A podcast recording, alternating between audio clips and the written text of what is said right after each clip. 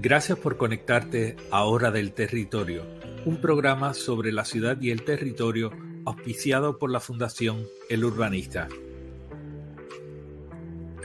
La Fundación El Urbanista es una corporación sin fines de lucro que tiene el propósito de desarrollar programas educativos en las áreas de planificación, ambiente, urbanismo y ordenación del territorio.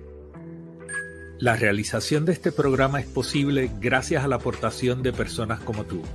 Puedes hacer una aportación económica a través de la cuenta de PayPal o la cuenta de negocios en ATH Móvil bajo el Urbanista Fund. Suscríbete al canal de YouTube Hora del Territorio para acceder a todo nuestro contenido. Este programa se transmite en vivo a través de todas las plataformas sociales. También se transmite en diferido por Instagram y en formato de podcast a través de Spotify, Anchor, Apple Podcasts, Google Podcasts, Overcast, Amazon Music, Castbox, Pocket Casto, Radio Public y Stitcher. Recuerda darle me gusta, comenta y comparte para que otros puedan acceder al contenido.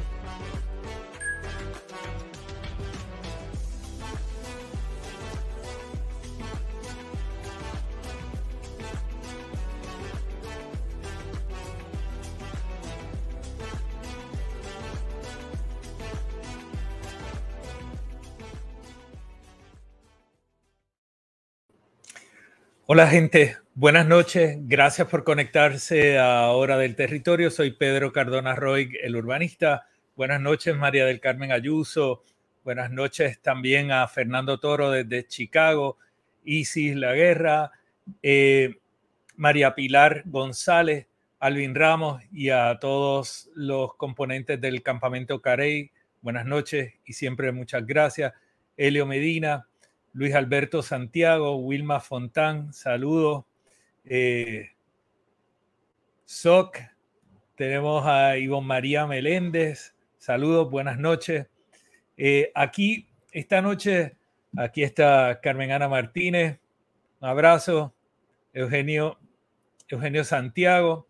Eh, vamos a hablar esta noche de Sidre, sí, Eugenio. Así que yo sé que te conectaste por eso pero vamos a hablar también del caso de, eh, abundar un poco sobre el caso de la cueva de la golondrina y repasar algunas de las cosas que hablábamos en agosto del año 2022, aunque este caso venimos hablando de él desde el año 2018. Eh, así que nada, vamos a estar hablando, saludos a Jorge Rafael Sepúlveda, eh, campeón ahí del Caño Madre Vieja, eh, John Sierra, eh, señor Gómez. Tenemos, tenemos mucha gente conectada. Gracias, gente. Gracias por conectarse. Eh, miren, en el contexto, ¿verdad?, de todo lo que ha estado pasando desde el domingo pasado, incluso antes, ¿verdad? quería hablar de alguno de estos asuntos. hemos estado viendo alguna de la información que ha circulado en estos días, información nueva eh, para si hay alguien que está conectado a estas redes y no sabe qué pasó el domingo, pues pueden revisar cualquiera de las plataformas de Urbanista o pueden revisar Hora del Territorio, eh, el León Fiscalizador, José Luis, Eliezer Molina, eh, varias personas estuvieron publicando lo que estaba pasando ahí, Wilmar Vázquez, hubo, hubo muchas personas cubriendo lo que pasó allí. Yo voy a hablar someramente de eso, pero quiero eh, poner en contexto esto que está pasando y que son aspectos técnicos que son fundamentales que nosotros los entendamos eh, y también que sepamos quiénes son los responsables y las personas que están detrás de todo esto que estamos pasando porque el domingo pasado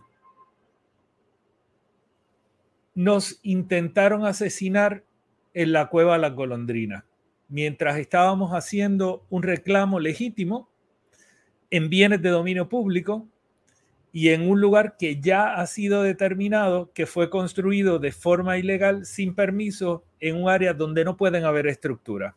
Así que esto es un poco lo que quería hablar hoy. Eh, si me dicen que no se oye, no sé, puede ser que alguien tenga el micrófono bajo eh, porque están comentando de lo que de lo que se ha estado hablando. Así que si me escuchan, por favor, alguien, sí, se escucha. Las personas que no me escuchan, prendan el audio eh, para que así me escuchen. Yo sé que he tenido problemas con el audio en, en otras ocasiones, particularmente en alguno de los lives que salieron el domingo. Así que eh, chequen, chequen su, sus, eh, sus bocinas para estar seguro de que no sean ustedes los que lo tengan en mute. Eh, pero bueno, aquí ya todo el mundo me dice que se escucha, así que súper bien. Gracias, gente. Miren, vamos, vamos a hablar un poquito de este, este caso y vamos a ver el contexto, ¿no? Este es el lugar y aquí pueden ver una imagen donde eh, a veces en blanco y negro es más fácil ver las cosas, es más claro. Ustedes pueden ver el espigón del muelle de azúcar. Si ustedes miran un poquito arriba del muelle de azúcar, ustedes van a ver que hay un área donde estábamos desembarcando el domingo pasado. Si siguen una línea hacia arriba o hacia el norte, ustedes van a ver que hay unas estructuras allí que las vamos a ver en un detalle un poquito mayor más adelante. Y ustedes ven y les hago referencia a un círculo que hay, es la única estructura circular pura y eso es un tanque de combustible, es un tanque donde se almacenaba melaza y que el señor Carlos Román González ha estado convirtiendo en un tanque de almacenamiento de combustible porque su intención es llevar a cabo una importación de combustible a través del antiguo muelle de azúcar y almacenar ese combustible en ese tanque a una distancia mínima de instalaciones eh, de hotel que no, no importa que no estén en operación, son instalaciones que están dedicadas a ese fin y están zonificadas o calificadas para ese propósito y residencia. Eh, también ven una estructura muy grande y alargada que es uno de los almacenes de la operación del antiguo eh, muelle de azúcar y que también lo ha estado eh, remodelando y construyendo otras estructuras sin permiso el señor Carlos Román González. Así que eh, nada, esto un poquito de contexto para que ustedes vayan viendo la secuencia de imágenes que tenemos. Esta imagen es una imagen que yo le he presentado en otras ocasiones, ilustra, es un plano preparado por el señor Oliver, que es un consultor de Carlos Román González y que preparó este plano para eh, el desarrollo propuesto del proyecto de The Cliff. El proyecto de The Cliff y el proyecto del muelle de azúcar ahora están en dos propiedades separadas. Hay una propiedad que se conoce como The Cliff, que está bajo el control de The Cliff Corporation, y hay otra propiedad que se conoce como Aguadilla Pier Corporation. Esas dos propiedades eran antes una y se segregaron recientemente. Y esto es algo que vamos a hablar en el quinto punto de acá. ¿Qué implicaciones tiene eso y qué había que hacer en cada uno de estos pasos, verdad? Este, para que ustedes vean cuál es la negligencia, particularmente en el día de hoy, de Manuel Sidre y todas las empresas, todas las eh, entidades públicas que están bajo su control. Recordemos que Sidre es el secretario de Desarrollo Económico y Comercio y tiene bajo su responsabilidad, entre otras cosas, la Junta de Planificación y la Oficina de Gerencia de Permiso. Dicho sea de paso, la persona que ocupa la dirección de la Oficina de Gerencia de Permisos, la señora María Cintrón, fue designada a dedo por Manuel Sidre, porque desde el año 2017 eh, las designaciones del director o la directora de la OPE es una decisión discrecional del secretario de Desarrollo Económico y contrario a otros jefes de agencia, no necesita tener consejo y consentimiento de la legislatura. O sea, que fuera de la evaluación que pueda hacer Manuel Sidre, que no conoce de permiso, pues no, no tiene que contar con ningún otro aval. Y la legislatura no tiene que evaluar esa designación de esta persona. Así que esto es importante que ustedes lo, sepan, ¿verdad? Y lo tengan en cuenta para que ustedes eh, no, no los lleven a engaño. Eh, alguien, eh, ah, Kenia parece que encontró dónde activar el micrófono. Muy bien, Kenia. Me alegro. Digo, las bocinas. Estamos, estamos súper bien. Van, van, a tratar de cerrar las cuentas, pero recuerden, si usted tiene algún día un problema con la cuenta del urbanista o la cuenta de Hora del Territorio o la de Pedro Manuel Cardona Roy en Facebook, que son las cuentas más vulnerables, pueden suscríbanse a Hora del Territorio en YouTube para que ustedes puedan acceder al contenido siempre. Estamos también saliendo por Twitter, como se dice al principio, estamos en LinkedIn, así que van a tener que hacer un esfuerzo bien grande para tratar de silenciar la voz del urbanista eh, buscando por todas las redes por las que salimos. Así que, eh, que, que les dé trabajo, eso es un poco lo que queremos. He rotado el plano que vieron antes con el propósito de poderlo sobreponer a la foto aérea y que ustedes vean que aquí pues no hay, no hay un, realmente estábamos montando la información oficial de ellos sobre este, sobre este plano. Perdónenme, que hay algo bien importante que no les mencioné de esta imagen y es, es, importante. Viéndola así grande para que sea claro, eh, mi oficina sombreó este mapa, o sea, que es un mapa de Oliver, pero tiene unas áreas que nosotros hemos sombreado con el propósito de que ustedes puedan ver más claramente lo que se está ilustrando. Y se marcó en azul lo que es el Océano Atlántico, se marcó en amarillo, casi naranja, lo que ellos ilustraron como la franja de dominio público, que es el acantilado, o sea, todo el terreno que está en pendiente, ellos lo identificaron como dominio público en rojo aparece una franja que se identifica como un retiro de 20 metros y eso es un requisito que le impuso el Departamento de Recursos Naturales y Ambientales. Le dijo, usted no puede acercarse más de 20 metros al borde del acantilado. Y eso incluye que usted no puede mover terreno, usted no puede remover corteza terrestre, usted no puede quitar árboles en esa zona. ¿Por qué? Porque el Departamento de Recursos Naturales le estaba diciendo a Carlos Román González que ahí hay un hábitat crítico del pelícano pardo y que la integridad de, esa, de, ese acantilado depende de que no se hagan alteraciones dentro de esa franja de 20 metros. Y así podrán continuar anidando allí los pelícanos y no vamos a tener un problema de escorrentías bajando al océano y creando problemas para los sistemas naturales, tanto de, eh, fauna como, de especies eh, corales, etcétera, que hay en esa zona. Ustedes ven también unas cajitas en gris, eh, se ve bien tenue. Esas son las estructuras eh, que suman, me parece que unos 85 apartamentos dentro de este espacio. Ahora sí, vamos a pasar para que ustedes tengan eh, saludos a Richie, sí, saludos a Richie de parte de todos nosotros, pronta recuperación.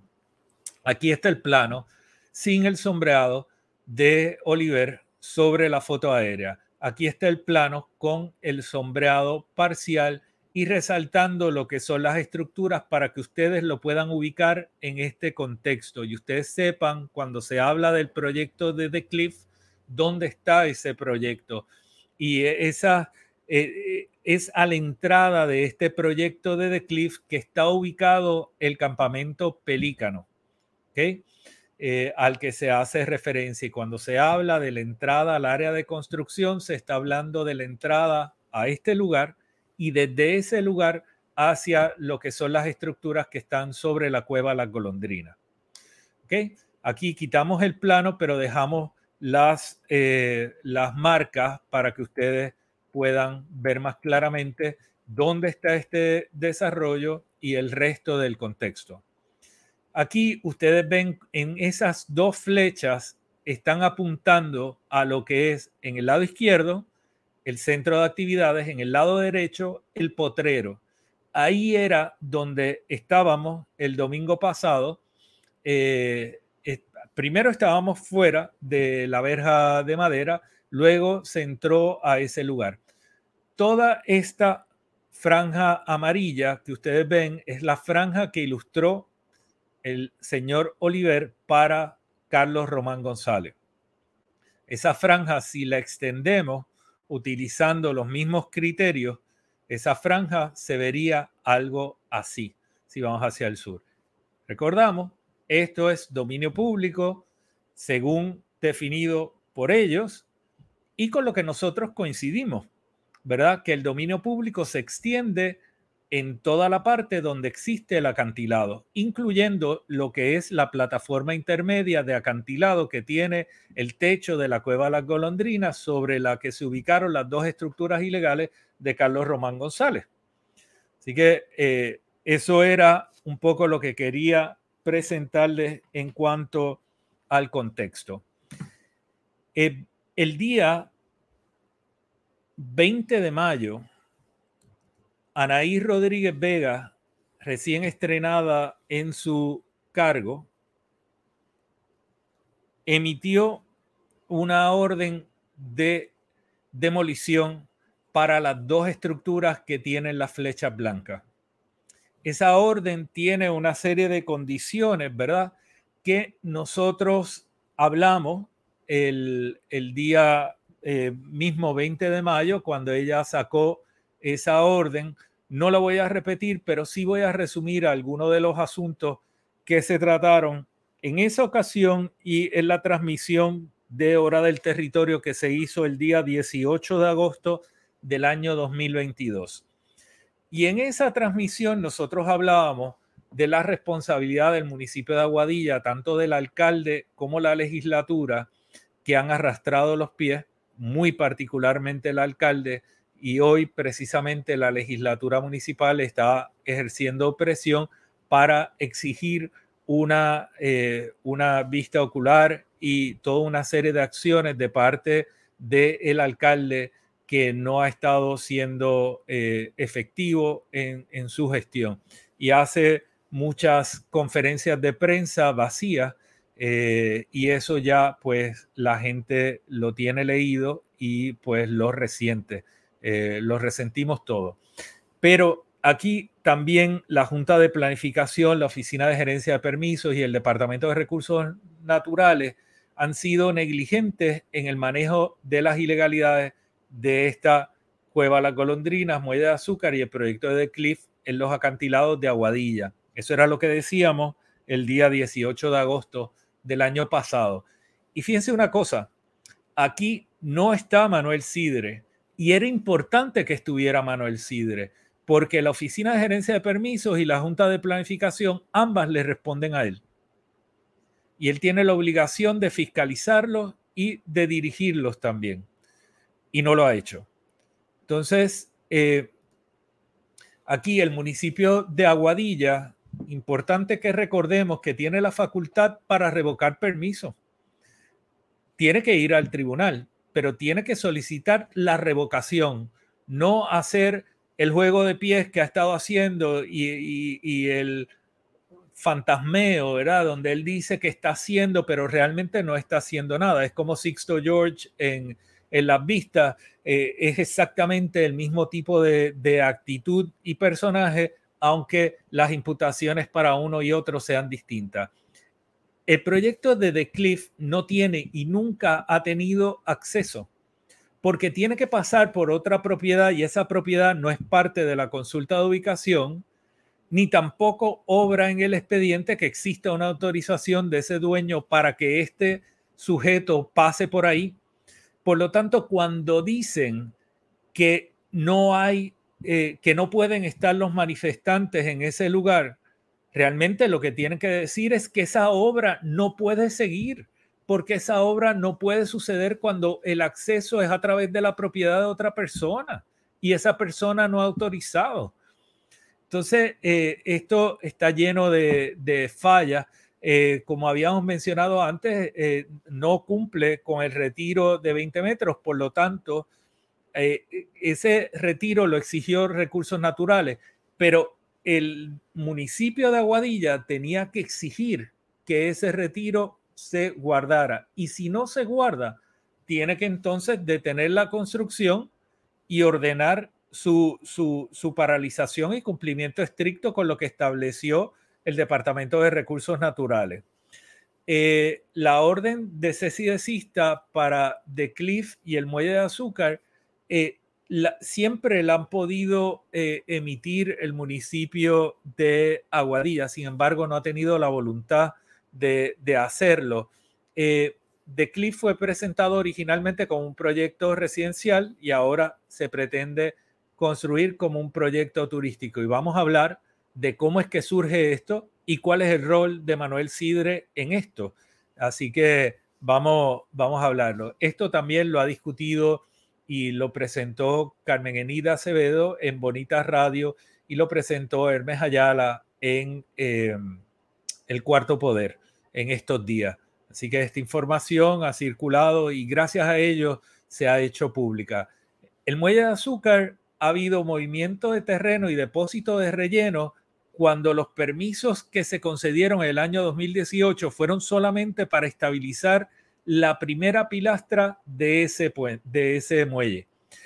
Hay obras, tanto, perdón, para sustituir el tanque y convertirlo en un tanque de almacenamiento de combustible. Ha habido unas oficinas que se construyeron, ha habido una rehabilitación del antiguo hangar, hay otro almacén que se ha estado construyendo, así que hay toda una serie de obras que no tienen permiso y el municipio tiene esto en sus narices y no ha hecho nada. Eh, debe, debió haber emitido una orden de demolición y restauración, debió incluir la aplicación de multas diarias por construcción ilegal y sin permiso sobre la cueva La Golondrina en bienes de dominio público. Aguadilla tiene unas facultades y responsabilidades que le concedió mediante convenio eh, la OCPE y la Junta de Planificación. Y el municipio no ha cumplido con ese convenio. El alcalde y la legislatura son irresponsables. Yo sé que la legislatura ha estado intentando unas cosas, pero a la hora de la verdad no han sido efectivos en su gestión y por lo tanto el municipio se expone a que se le revoque el convenio de transferencia de facultades y por lo tanto pierda la autonomía municipal. Eso es lo que está aquí en juego. Y el alcalde, Julio Roldán, posiblemente sea el alcalde que pierda la autonomía municipal para Aguadilla y entonces todas las personas de Aguadilla tengan que gestionar sus permisos en San Juan y sea como Ricardo Rosello un bochorno administrativo que sea el primer municipio que pierda su facultad de eh, administrar permisos. Debieron presentar una querella ante la Junta de Planificación y demandar ante el Tribunal de Primera Instancia, de acuerdo a lo que establece el reglamento nulo del año 2020, 2020 22, correcto. Este, en el capítulo 2. En el caso de la Junta de Planificación y la OCPE, tienen la facultad y obligación de auditar los permisos de los municipios y no lo han hecho. Se suponía que lo hubieran hecho todos los años, solamente se hizo en el año 2015. Desde entonces no se ha hecho. Tienen la obligación de fiscalizar a los municipios y velar por el cumplimiento del convenio que firmaron con ellos, como hablábamos, el municipio de Aguadilla tiene que tener un padre que lo vela para que cumpla con lo que acordó que iba a estar haciendo. La OPE eh, también tiene la, responsabilidad compartida con la Junta de Planificación. La Junta de Planificación ha rehusado intervenir en este caso a pesar de que tiene la obligación a través de la División de Auditoría y Querella. Y la Junta lo que ha dicho repetidamente, a mí no me han referido nada, por lo tanto yo no tengo que evaluar nada. Sin embargo, esto ha estado en toda la discusión pública de forma constante desde mayo del año 2022. Así que aquí no es posible que el señor Julio Lazuz ande por el territorio como anda por eh, Salinas con Gringola y que aquí también ande con Gringola en Aguadilla. Eso es inaceptable. La Junta de Planificación conoce de las ilegalidades en las construcciones sobre la cueva de la golondrina, el movimiento de terrenos sin permisos en Muelle de Azúcar, la falta de acceso y cumplimiento del proyecto de The Cliff. Sin embargo, no hacen nada. Esa es la realidad a la que nos estamos enfrentando. El caso de recursos naturales, eh, en este momento, recordemos que esto ya era, eh, nosotros estábamos hablando de esto en mayo 18 de 2022 y el departamento había emitido, eh, perdóneme, nosotros estábamos hablando de esto el 18 de agosto de 2022 y el departamento había emitido, perdón, la orden de demolición el 20 de mayo. Sin embargo, no le había dado seguimiento, no le ha dado seguimiento.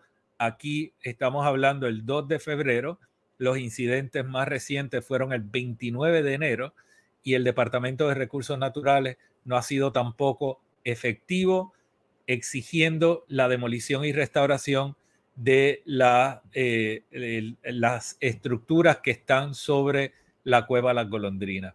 Es la demolición de las estructuras y la restauración del espacio sobre la cueva realmente.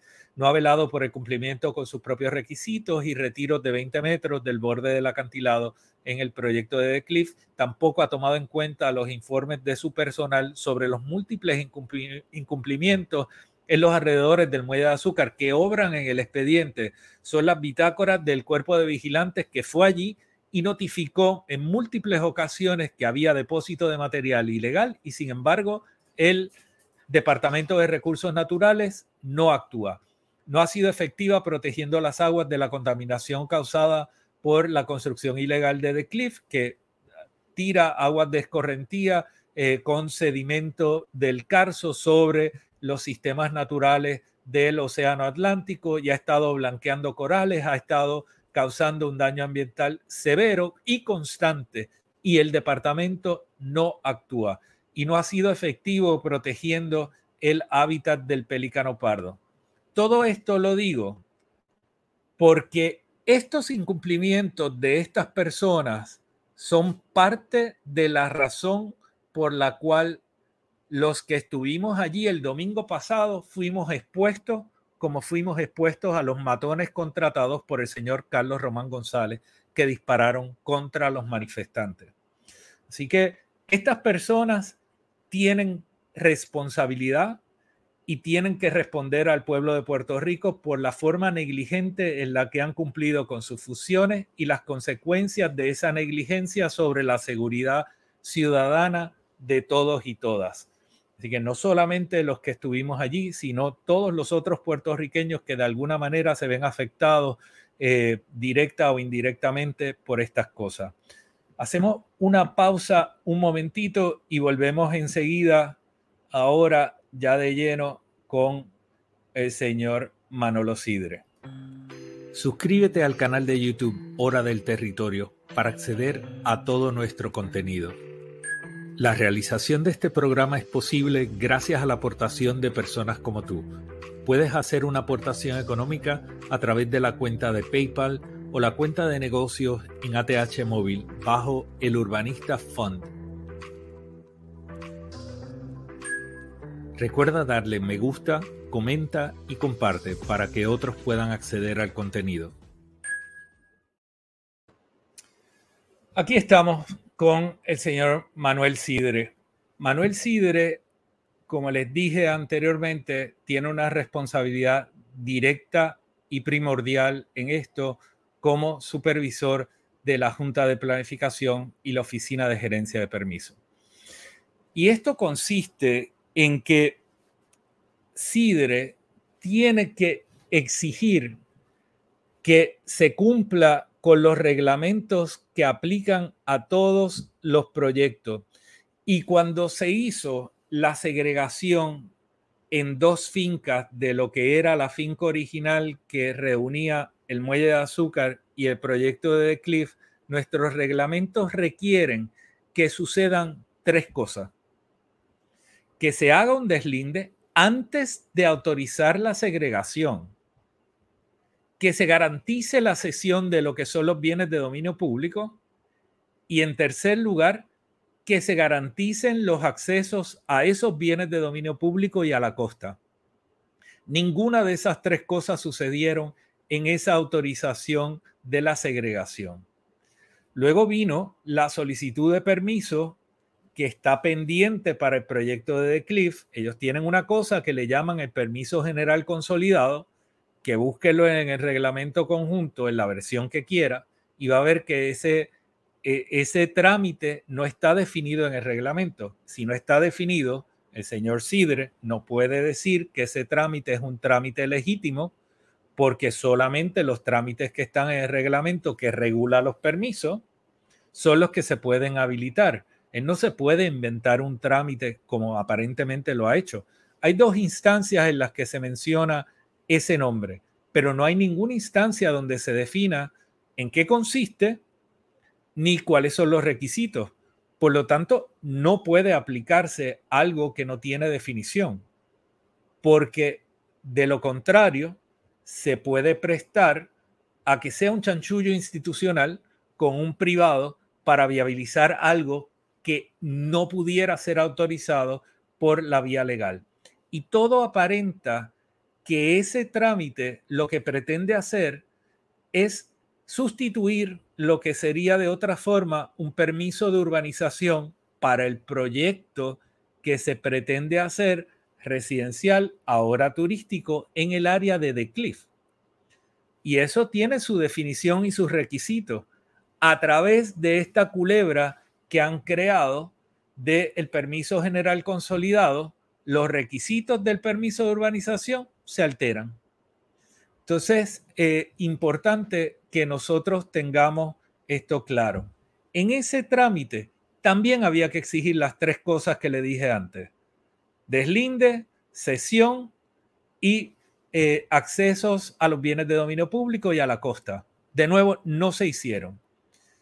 El trámite incompleto de la autorización para la construcción de los edificios del proyecto de The Cliff está presentado pero no completado, no tiene ninguna notificación donde se le diga, usted tiene que cumplir con lo que dice el reglamento conjunto que usted tiene que hacer, que está contenido en el eh, tomo sexto, eh, para esas tres cosas que le mencioné. No se lo dicen en ese trámite.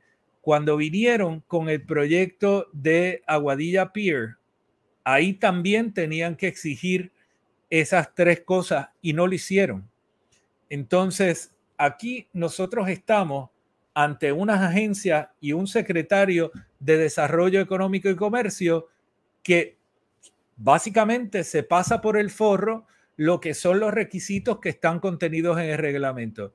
Miren, y digo esto porque es súper importante, porque esta persona también nos puso en riesgo a todos nosotros, porque nosotros tenemos que ir a este lugar a exigir lo que a él le corresponde exigir, lo que él tendría que decir.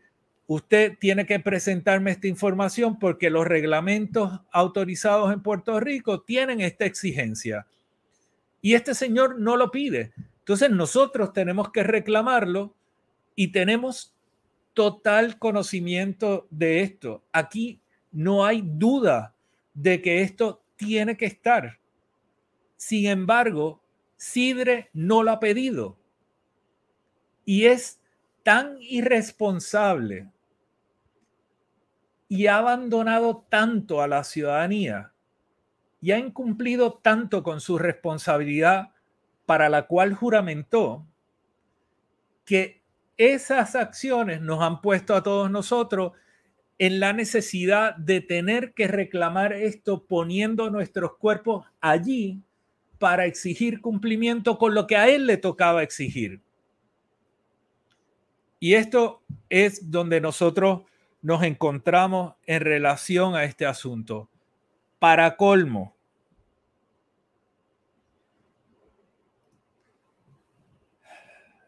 este señor,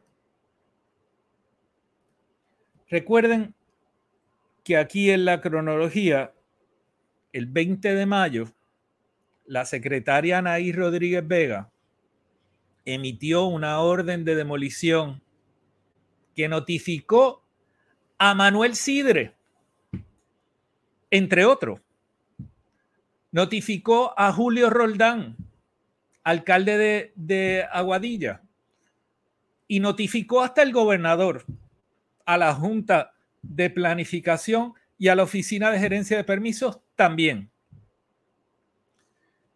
Y este señor, Manuel Sidre, se le ocurre emitir un decreto de exención del pago de contribuciones y unos tratos preferentes en el pago de contribuciones a quién?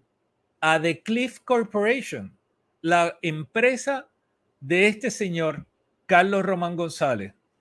¿Y cuándo es que Manuel Sidre se le ocurre esta brillante idea y cuándo es que notifica esto?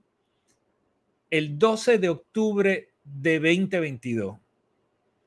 Hay que ser bien irresponsable y canalla para emitir un decreto de exención para un proyecto y un desarrollo vinculado a unos actos ilegales como las construcciones sobre la cueva La Golondrina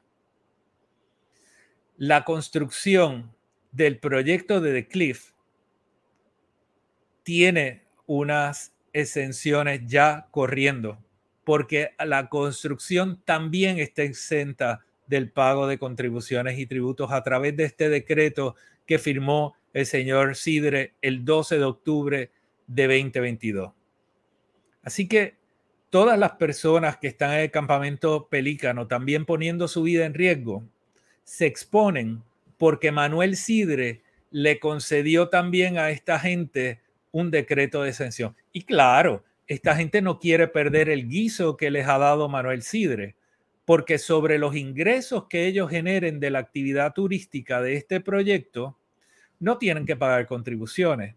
Las exigencias son que de las ochenta y pico de unidades de vivienda que van a ser allí, dediquen 15 a actividad turística y ya con esto tienen una, una exención. Eso es lo que dice este decreto, entre otras cosas. Imagínense ustedes de lo que es el botín que se llevó Carlos Román González o el regalo que le dio Manuel Sidre a Carlos Román González, que tiene 17 páginas de texto explicando todas las cosas que favorecen a este señor. Y, o sea, no es posible que Manuel Sidre sea tan ignorante que no supiera esto cuando emitió este decreto. Porque, o sea, Anaí Rodríguez Vega notificó a todo el mundo. Y ella puede tener muchas faltas y las tiene. Pero en este caso, por lo menos en la forma en la que emitió la orden, fue clara. No ha dado seguimiento, etcétera.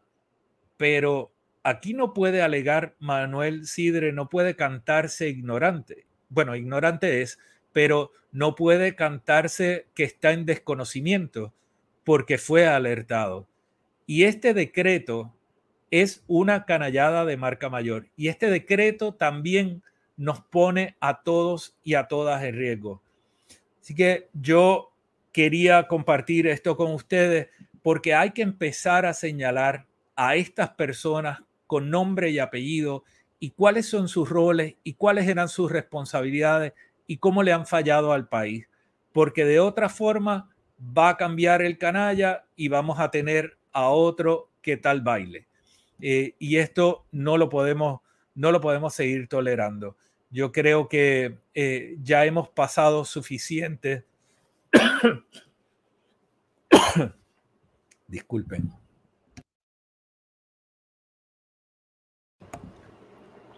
ya hemos pasado suficiente como para seguir eh, con seguir en esta línea. Wow, mucha gente ha comentado. Eh, gracias, gente. Gracias por todos los comentarios. Alice, eh, saludos. tenemos a Lourdes Pérez también por ahí. Miranda. Miren, el domingo pasado yo hice varios lives. No, no voy a, repetir lo, que pasó allí, pero sí quiero hacer, eh, tocar dos puntos. Hubo muchas cosas que nosotros vimos y documentamos mientras estábamos allí, eh, gracias a, las, a los esfuerzos de mucha gente y a las calidades de algunos de los pietajes que se levantaron y las fotografías que se levantaron, eh, al día siguiente ya era mucho más claro qué era lo que había pasado allí, eh, porque no lo podíamos eh, entender con total claridad. Y una de las cosas que hemos estado viendo, gracias a la publicación principalmente de Eliezer Molina, nosotros pudimos ver que aparentemente hay una persona con unos rasgos físicos muy parecidos a Carlos Román González. Hay una persona que aparenta ser esta, que también es protegida por la policía de Puerto Rico y se permite que se cambie de vestimenta para salir del lugar luego del tiroteo que se había, que había eh, pasado a las 12 del mediodía. Me parece que esta huida es como a las 12 y 34 o a las 12 y 30. Eh, todo esto se ha podido ver en los pietajes, se ha podido identificar al personal de eh, seguridad o los matones a sueldo contratados por SJA y Carlos Román González. Se ha podido conocer también que este grupo, eh, no todos, eran empleados permanentes de SJA, eh, sino que hubo como que un recogido de ciertas personas para traerlas a este lugar eh, el domingo pasado.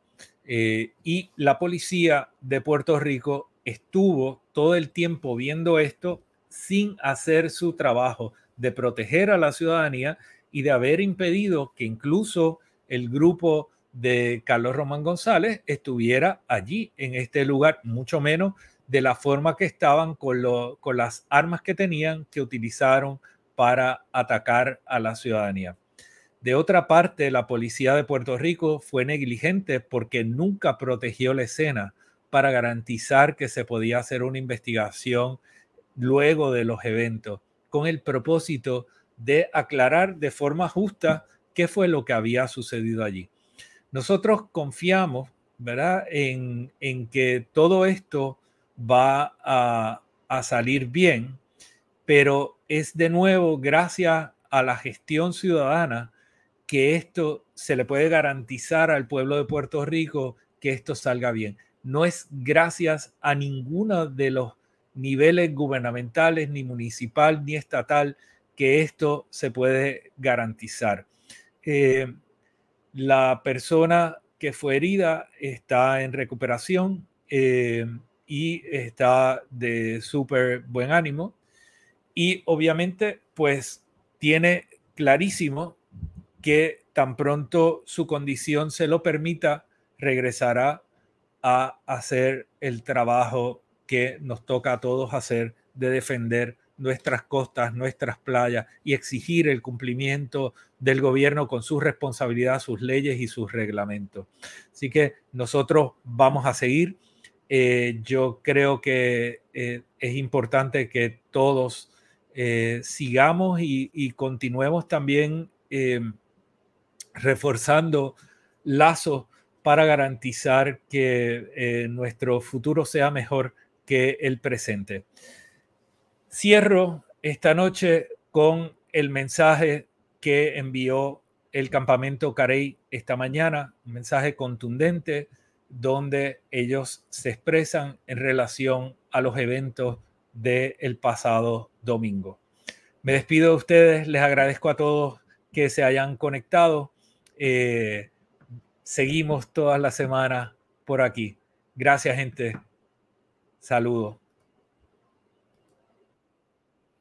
Soy madre, ingeniera ambiental. Mi nombre es Isabel, soy bailarina. Soy Joel Colón Rodríguez, soy enfermera. Iona, soy estudiante de la Universidad de Puerto Rico. Mariposa Miriam, diseñadora de interiores. Soy Yulmari Crespo, madre y agricultora. Iván Radinson, soy agente de seguro. Denis Pilarotero, soy madre, abuela, líder comunitaria. Edalis Reyes, soy cosmetóloga de profesión. Alvin, soy empalmador de fibra óptica en telecomunicaciones. Mi nombre es Joan, trabajo en logística. Yaris Marí Delgado Cabán. Tengo un doctorado en psicología clínica. Soy un carey y hoy los careyes tienen una historia que contar. El pasado 29 de enero, En el en muelle el de muelle de azúcar. azúcar en Aguadilla, intentaron asesinarme. Intentaron asesinarme. Intentaron asesinarme. Intentaron asesinarme. Intentaron asesinarme. Intentaron asesinarme. Trataron de asesinarme. Intentaron asesinarme. Intentaron asesinarme. Intentaron asesinarme. Nos intentaron asesinar. Recuerda darle me gusta, comenta y comparte para que otros puedan acceder al contenido. Suscríbete al canal de YouTube Hora del Territorio para acceder a todo nuestro contenido. La realización de este programa es posible gracias a la aportación de personas como tú. Puedes hacer una aportación económica a través de la cuenta de PayPal o la cuenta de negocios en ATH Móvil bajo el Urbanista Fund